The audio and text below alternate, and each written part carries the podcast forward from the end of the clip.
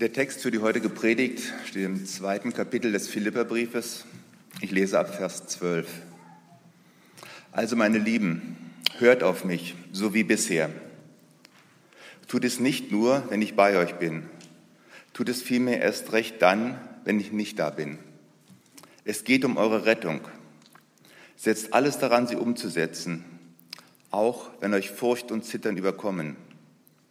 Denn Gott bewirkt in euch, dass ihr nicht nur so handelt wollt, wie es ihm gefällt, mit seiner Kraft sorgt er sogar dafür, dass ihr es auch könnt.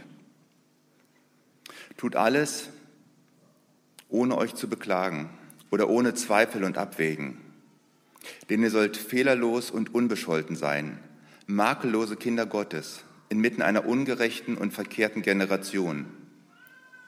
Aus ihr strahlt ihr hervor, wie helle Lichter in der Welt, denn ihr haltet am Wort des Lebens fest. Darauf kann ich stolz sein an dem Tag, an dem Christus wiederkommt.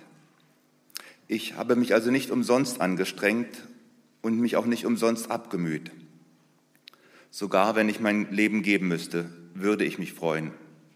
Denn es wäre wie ein Opfer und ein Dienst für euren Glauben. Ja, ich freue mich wirklich mit euch allen. Und ihr sollt euch genauso freuen. Ja, freut euch mit mir. Guten Morgen. Ich spreche zum Beginn der Predigt noch ein Gebet. Gott, vielen Dank für diesen Sonntag. Vielen Dank für diese Worte, die wir gerade gehört haben. Ich bitte dich, Herr, dass du unser Herz aufmachst, dass wir was von dir hören können, dass es uns gut tut, uns inspiriert, was du uns heute zu sagen hast. Amen. Wir sind gerade in einer Predigtserie im Februar, wo wir uns den Philipperbrief ein bisschen näher angucken. Ein Brief, den dieser Gemeindegründer namens Paulus, um den es ganz viel in der zweiten Hälfte der Bibel im Neuen Testament geht, den er schreibt an eine Gemeinde, an eine Kirche, die entstanden ist aufgrund von seiner Arbeit. Also er war der Gemeindegründer und er schreibt dann irgendwann später diesen Brief an diese Gemeinde. Ähm, und in diesem Brief wird immer wieder ganz deutlich, dass er zu dieser Kirche, zu diesen Leuten dort in Philippi eine ganz, ganz enge Beziehung hat, eine ganz enge Verbindung und eine besondere Beziehung, könnte man sagen. Und in dem Text, den wir gerade gehört haben, in diesem Ausschnitt aus diesem Brief für diese Herzensgemeinde, steckt ein Thema drin, das, glaube ich, auch für uns heute noch ganz aktuell ist und das nicht nur damals in Philippi sozusagen wichtig war, sondern auch heute in Berlin 2022.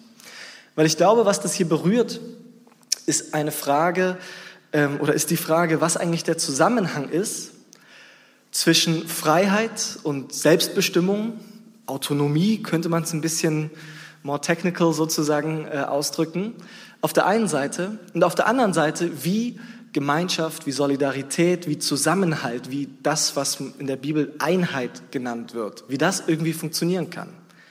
Also wie man auf der einen Seite ähm, an diesem Ideal von Freiheit und Eigenständigkeit festhalten kann, ohne dass es auf Kosten geht von Gemeinschaft und von Verbundenheit und Verbindungen.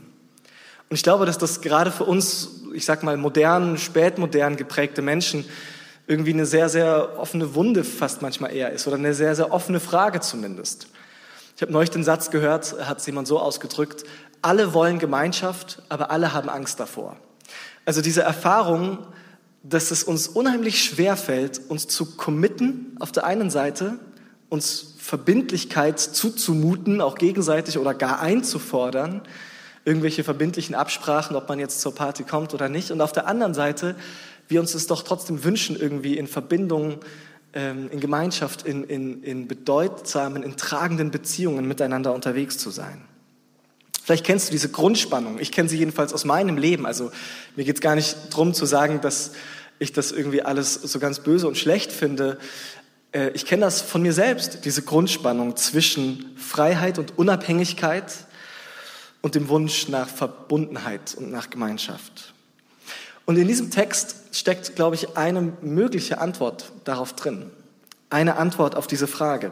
Weil genau Paulus dieses Thema von Freiheit und von Gemeinschaft hier eben zusammenbringt.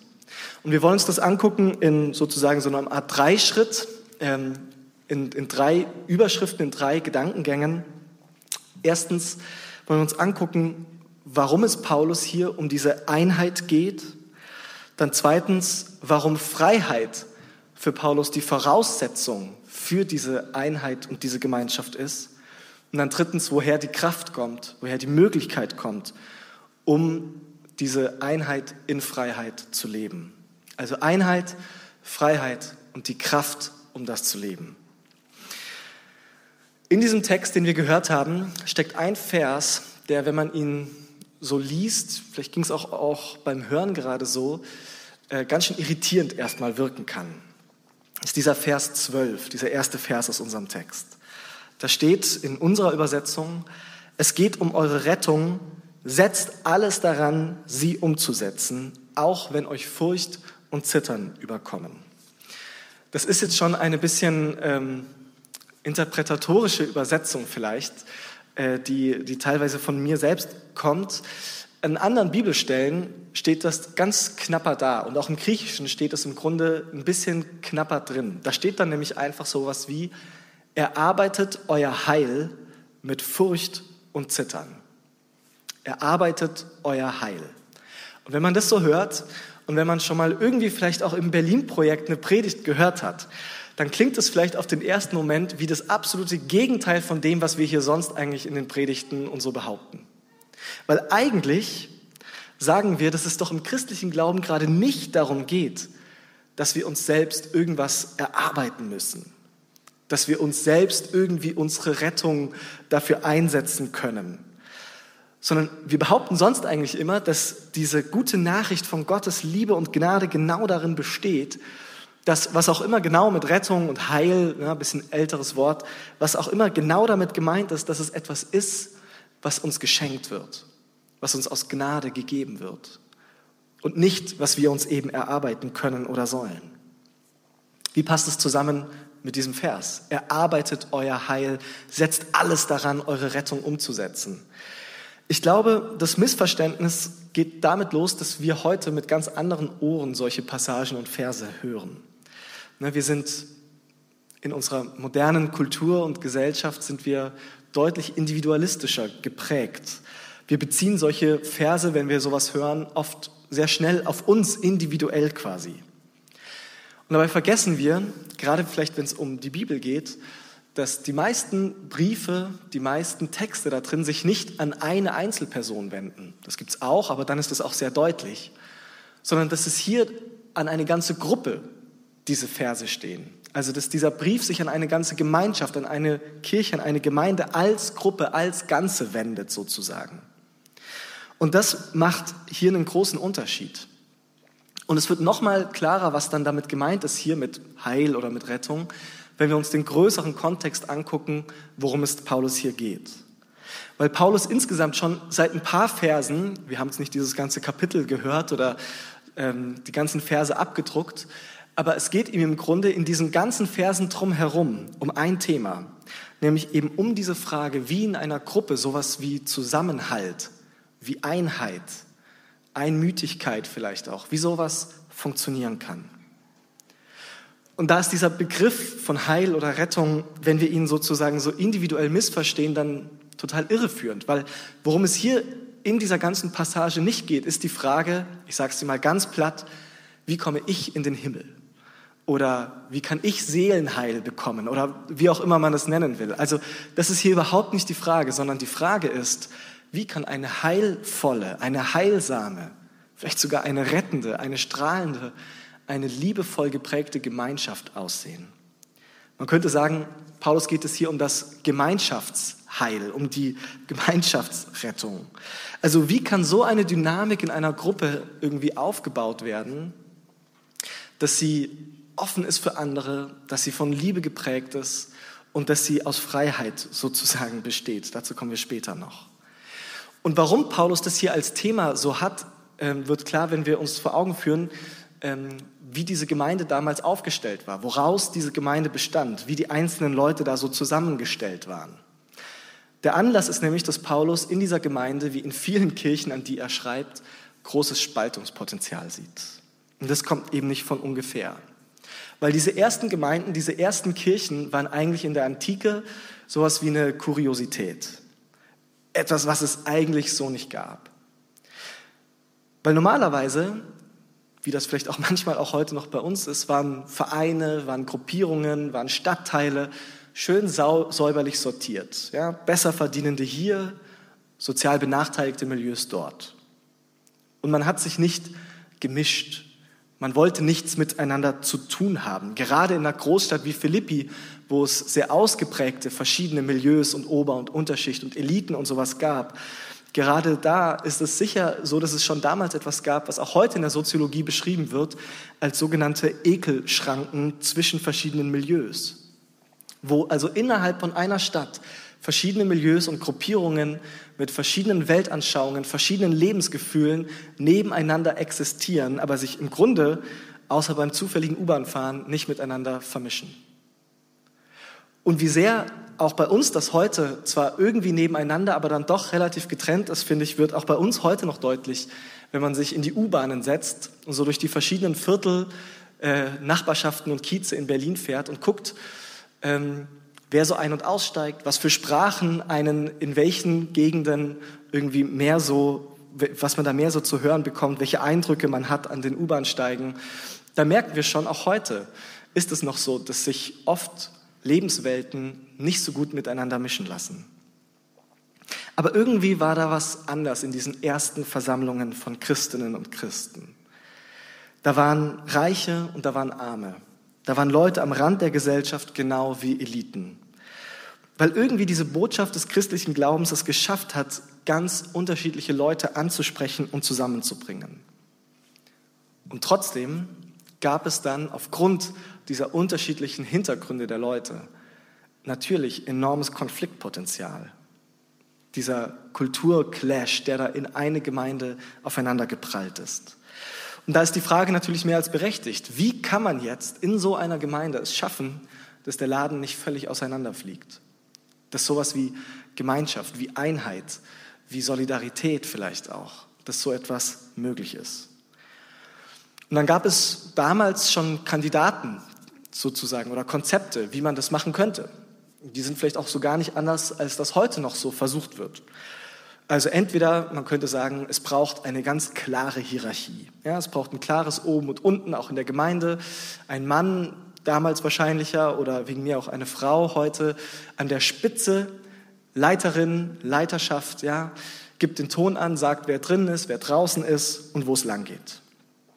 Oder Menschen werden durch andere Methoden, durch Gruppendruck, durch Peer Pressure irgendwie zu Konformität gebracht oder müssen die Gruppe eben verlassen. So Mechanismen, die damals funktioniert haben, die heute noch funktionieren. Und umso beeindruckender finde ich, ist das, was Paulus hier den Philippern schreibt. Ich lese noch mal ein paar Verse aus dem Anfang von diesem Kapitel, wo er anfängt, sich mit diesem Thema Gemeinschaft und Einheit zu beschäftigen. Da schreibt er ihnen, bei euch gibt es doch Ermutigung untereinander. Es gibt tröstenden Zuspruch, der aus der Liebe kommt. Es gibt Gemeinschaft. Es gibt herzliches Erbarmen. Dann macht mich vollends glücklich und habt alle dieselbe Gesinnung und dieselbe Liebe. Handelt nicht aus Selbstsucht oder Eitelkeit. Jeder soll auf das Wohl der anderen bedacht sein, nicht nur auf das eigene Wohl. Das ist die Haltung, die euren Umgang bestimmen soll. Das ist die Haltung, die Jesus Christus uns vorgelebt hat. Jeder soll auf das Wohl der anderen gucken und nicht auf das eigene. Was macht Paulus? Er schreibt nicht einfach hier dem starken Mann sozusagen und Lieder der Philippa und gibt ihm Tipps, wie er irgendwie Unruhestifter am besten irgendwie stillstellen kann oder sowas, sondern er adressiert sie alle. Er schreibt an diese ganze Gemeinde und spricht von einer Logik, die eben nicht hierarchisch tonangebend funktioniert, sondern in diesem fast utopischen Bild, das Paulus hier malt, ermutigt er sie, sich gegenseitig unterzuordnen. Dass wenn jeder sozusagen individuell mit dieser Haltung, die hier beschrieben wird, in diese Gemeinschaft hineingeht, dass dann tatsächlich das Wohl von allen möglich wird. Dieses Gemeindeheil, diese Einheit, diese Gemeinschaft.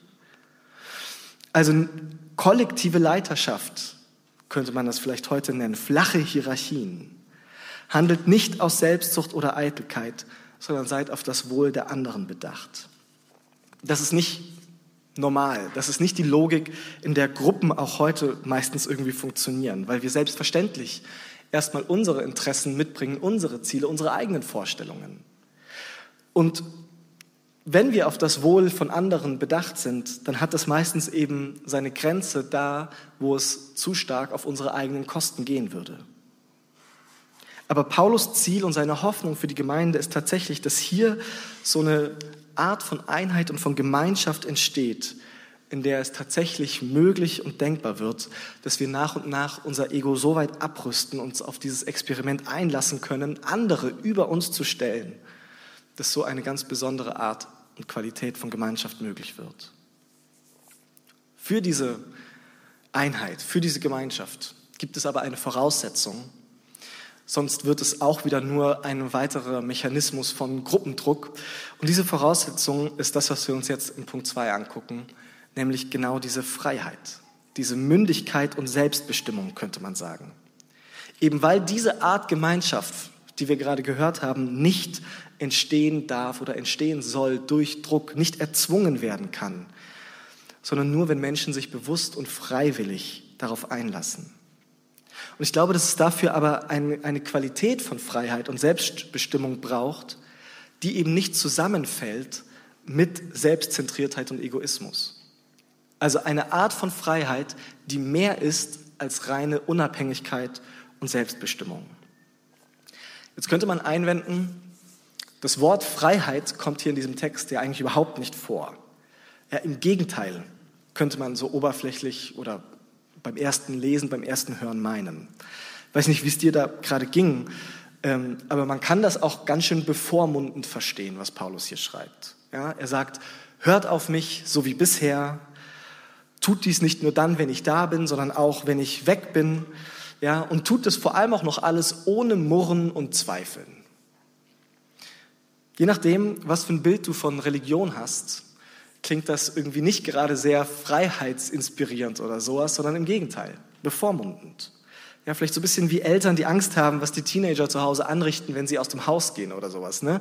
Seid brav, auch wenn wir nicht da sind, so ungefähr. Und wenn das auch noch jemand wie Paulus hier mit religiösem Anstrich macht, dann bestätigt das vielleicht im ersten Moment so ein Vorurteil, das wir haben von Glaube und von Religion. Dann passt das vielleicht genau in das Bild und es passt vielleicht auch zu Erfahrungen, die du selber in Kirche und mit Glauben gemacht hast. Dass Glaube und Religion unterdrückerisch wirken kann, weil irgendwie im Namen von der Bibel, von Gott, von irgendwelchen Dogmen du zu irgendwas gebracht werden sollst, was offensichtlich gar nicht deiner inneren Überzeugung entspricht. Ich weiß, dass es das gibt. Und ich weiß, dass Religion und Christentum so auftreten kann. Und trotzdem behaupte ich, dass hier eigentlich das, wovon Paulus schreibt, das Gegenteil der Fall ist. Dass in diesem Text eigentlich eine Botschaft voller Freiheit drinsteckt. Weil was man hier auch übersetzen könnte oder wie man es hier auch anders vielleicht in Worte packen könnte, ist, dass es eigentlich der größte Wunsch von Paulus ist, dass die Philippa zu so eigenständig denkenden, zu so intrinsisch motivierten Menschen werden, dass sie diese Art von Gemeinschaft aus sich heraus wollen und leben. So wie er sie zwar vorgemalt hat, aber dass sie es eben nicht deswegen leben und umsetzen und tun, weil er das sagt, sondern weil sie es selbst anfangen zu wollen, weil sie sich selbst dafür entscheiden. Man könnte sagen, dass sie selbst Verantwortung für ihre Gemeinde und ihre Gemeinschaft übernehmen, ob er jetzt eben da ist oder nicht. Heute würde man es vielleicht Ownership nennen. Also, dass man selbst für etwas Verantwortung übernimmt, nicht weil man es muss, sondern weil man es will. Freiwillig, aus freier Entscheidung heraus. Paulus spricht, glaube ich, diese Gemeinde hier als mündige und als freiheitsfähige Menschen an. Weil was Paulus hier nicht will, ist blinder Gehorsam. Vielleicht ist eine Schwierigkeit da drin, dass wir auch heute sozusagen mit Freiheit eben in der Regel reine Unabhängigkeit meinen. Dass Freiheit ausschließlich Selbstbestimmung für uns meistens heute heißt. Und ich würde sagen, das gehört auf jeden Fall dazu. Das ist ein ganz wichtiges Element von Freiheit. Es ist aber auch aus meiner Sicht ein bisschen zu kurz gedacht, ein bisschen zu flach, ein bisschen zu dünn als Begriff von Freiheit. In dieser Logik ist die einzige Einschränkung für Freiheit, die irgendwie in Ordnung ist, nämlich die, dass ich in der Ausübung von meiner Freiheit nicht die Freiheit von anderen gefährden darf. Ja, das ist vielleicht so ein gängiges Denkmuster, das wir verinnerlicht haben. Wir alle sind erstmal selbstbestimmt und frei und meine Freiheit endet nur an der Nase des anderen. Oder wenn ich, ich kann frei sein, so laut Musik zu hören, wie ich will. Und die einzige Einschränkung, die in Ordnung ist, ist, dass mein Nachbar die Freiheit haben muss, seinen Feierabend irgendwie in einigermaßen erträglicher Stille zu verbringen. Nur dann darf Freiheit irgendwie eingeschränkt werden. Weil es da um diese Einschränkung geht, nennt man es in der Philosophie auch manchmal negative Freiheit. Und wir haben meistens verinnerlicht so einen rein negativen Freiheitsbegriff. Also wovon bin ich frei und was ist die einzige zulässige Einschränkung? Die Freiheit von anderen. Ich glaube, dass das noch nicht so ganz in die Tiefe geht, sondern nur so ein erster Schritt, wenn man über Freiheit nachdenkt. Weil es eigentlich nur fragt, wovon ich befreit bin aber eben nicht, wozu ich befreit bin. Also man könnte auch sagen, es fragt nicht danach, was ich denn jetzt konstruktiv mit meiner Freiheit sozusagen anfange. In der Bibel gehört das aber immer beides ganz stark und eng zusammen. Die Freiheit wovon, wovon werde ich frei gemacht? Und die Freiheit wozu? Man könnte sagen, die passive Seite und die aktive Seite. Und beides gehört zu einem Verständnis von Freiheit eben zusammen, damit sie so tief erfahren werden kann, dass sie dann wiederum uns befähigt zu dieser besonderen Gemeinschaft, zu dieser Einheit, von der Paulus hier spricht. Und diese erste Einsicht ist eben, die uns hilft, glaube ich, die so ein Schlüssel dafür ist, ist, dass wir uns vor Augen führen, dass unsere eigene Freiheit nicht etwas ist, was wir uns selbst verschafft oder erarbeitet haben. Dass wir unsere eigene Freiheit uns nicht gemacht haben, sondern wir befinden uns immer schon irgendwie in einem Kontext, in einer Vorgeschichte, in einer Umgebung, die uns überhaupt die Möglichkeit geschenkt hat, uns frei hoffentlich entfalten und entwickeln zu können. Also Freiheit ist immer etwas, was wir uns nicht selbst gegeben haben, sondern was uns irgendwie von außen zugekommen ist. Ja, du kannst ja mal selber drüber nachdenken, um es ein bisschen konkreter zu machen wenn du über die, deine Entwicklung, wo du gemerkt hast, ah, da habe ich mich tatsächlich selbstständig entwickelt. Das war ein wichtiger Schritt für mich auf meinem Weg in meiner Biografie. Wenn du darüber nachdenkst, was die Möglichkeit für dich war, an diesen Punkt zu kommen, dann werden dir vermutlich sehr schnell andere Menschen außer du selbst einfallen. Dann würde man das doch vielleicht zurückführen entweder auf die Erziehung deiner Eltern, die dich dazu befähigt hat, irgendwann selbstständig, autonom zu denken. Oder vielleicht, wenn es gerade nicht dein Elternhaus war, dann waren es vielleicht wichtige Mentoren, Vorbilder von außen, die in dir so einen Wunsch danach entfacht haben, die vielleicht dir auch vorgelebt und gezeigt haben, wie ein Leben mit innerer Freiheit stärker aussehen kann. Also die Bedingungen für unsere Entwicklung in Freiheit, in Selbstständigkeit, die ist sozusagen von ganz vielen Faktoren von außen begünstigt, gegeben und beeinflusst. Wir können uns unsere Freiheitsbedingungen nicht selbst erschaffen. Warum ist diese Einsicht wichtig? Ein Theologe namens äh, Heinrich Bedford Strom hat dafür ganz gute Worte gefunden, wie ich finde. Äh, ihr findet diesen Text auch auf Seite 2. Ihr könnt ihn gerne mitlesen oder zuhören. Er schreibt, wer sich selbst als Macher seines Lebens begreift, kann leicht vergessen, wie sehr er sein Leben anderen verdankt. Wer einigermaßen ehrlich mit seiner Biografie umgeht, weiß das genau. Wir machen uns eben nicht selbst. Das zu erkennen befreit vom ständigen Drehen um sich selbst. Es befreit vom Sorgenfallen als auch vom selbstherrlichen Fokussieren auf die eigene Person. Wer die Erfahrung machen darf, dass der eigene Selbstwert nicht auf die eigene Leistung und die Anerkennung von anderen gegründet ist, sondern auf Christus der spürt tatsächlich eine neue innere Freiheit. Ich finde diesen Gedanken sehr wichtig und sehr stark, dass wenn wir das erkennen, dass wir unsere Freiheit nicht uns selbst zu verdanken haben, sondern dass sie etwas ist, was uns geschenkt wird, dass uns das dann wiederum befreit von einem Leben, in dem wir uns um uns selbst drehen und um uns selbst kreisen. Dass wir dann im Grunde den Schlüssel dafür haben, um von uns selbst wegzugucken wenn wir es eben nicht selbst garantieren müssen, weil wir es auch gar nicht können, dann haben wir sozusagen den Blick frei und die Hände frei, uns anderen zuzuwenden. Darum ist diese Einsicht, glaube ich, ein Schlüssel eben dazu, dass wir diese neue Art von Miteinander, von Gemeinschaft leben und erfahren können, von der Paulus hier geschrieben hat. Es befreit vom sorgenvollen als auch vom selbstherrlichen Fokussieren auf die eigene Person. So hat es das Zitat gerade gesagt. Also nutzt die Freiheit, sagt Paulus, nutzt sie, um diese Gemeinschaft zu gestalten und zu leben. Nutzt eure Freiheit nicht, um eure Interessen durchzuboxen, sondern um das Wohl der anderen über euer Wohl zu stellen. Das ist nichts, was erzwungen werden kann, sondern das ist etwas, was nur geschenkt werden kann, was sozusagen jeder als eigenes Geschenk in so eine Art von Gemeinschaft, wie Paulus sie hier vorschwebt, einbringen kann. Und das bringt uns zum letzten Punkt. Woher kommt die Kraft, woher kommt die Energie, um so zu leben, um so zu gestalten, um das so zu machen? Weil Paulus scheint ja klar zu sein, auch wenn hier diese Leute vielleicht diese Befreiungserfahrung, diese innere gemacht haben in Verbindung mit Gott, wenn sie wissen, dass sie das nicht sich selbst zu verdanken haben, selbst dann ist es offensichtlich kein Selbstläufer. So eine Art von mündiger, freier, liebevoller Gemeinschaft. Und was braucht es eben dafür, dass das klappen kann, neben dem Entschluss, Teil von so einer Gemeinschaft sein zu wollen? Ich glaube, es braucht genau diese Zusage, die Paulus hier auch formuliert in Vers 13. Weil nachdem er ihnen das gesagt hat, ne, setzt alles daran, entscheidet euch aus freien Stücken dazu, diese Art von Gemeinschaft bauen zu wollen, sagt er dann, aber übrigens, Gott bewirkt in euch, dass ihr nicht nur so handeln wollt, sondern mit seiner Kraft sorgt er vielmehr dafür, dass ihr es auch könnt. Also sowohl unser Wollen als auch unsere Kraft, es umzusetzen, bekommt so einen göttlichen Booster, so eine göttliche Hilfe.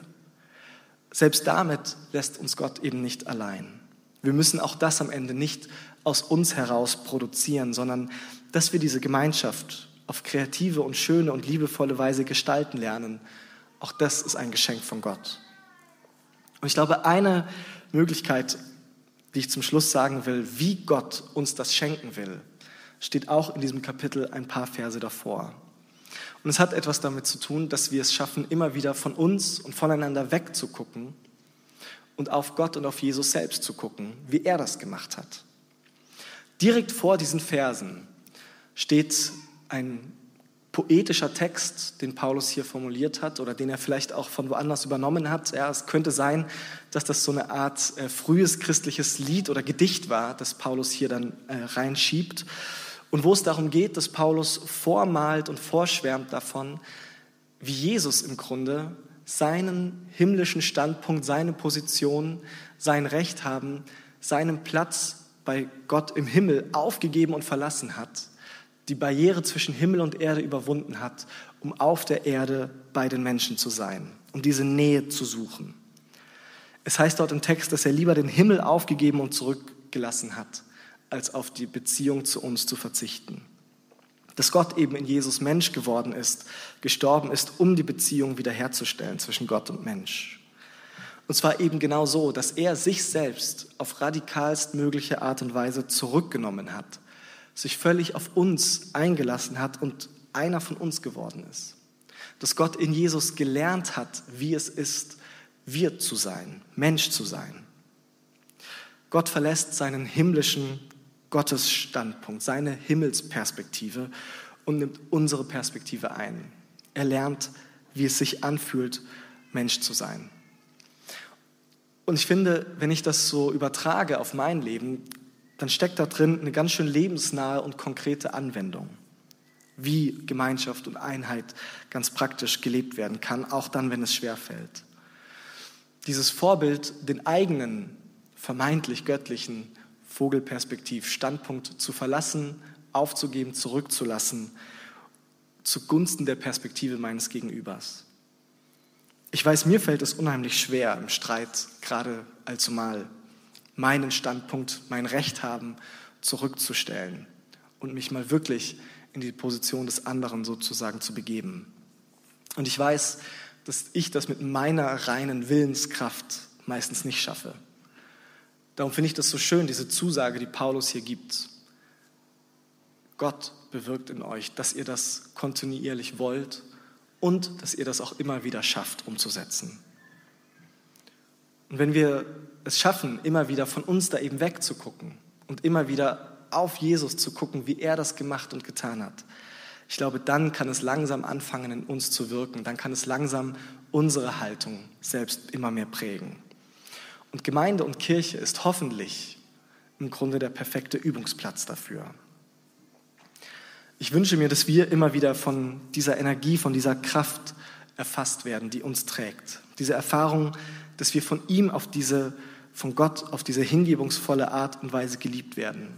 Und dass wir als Gemeinde und als Kirche, als Kirche für die Stadt, wie wir uns ja nennen, immer wieder mit dieser Liebe loslaufen und unser Leben und unsere Umgebung damit gestalten und prägen können. Amen.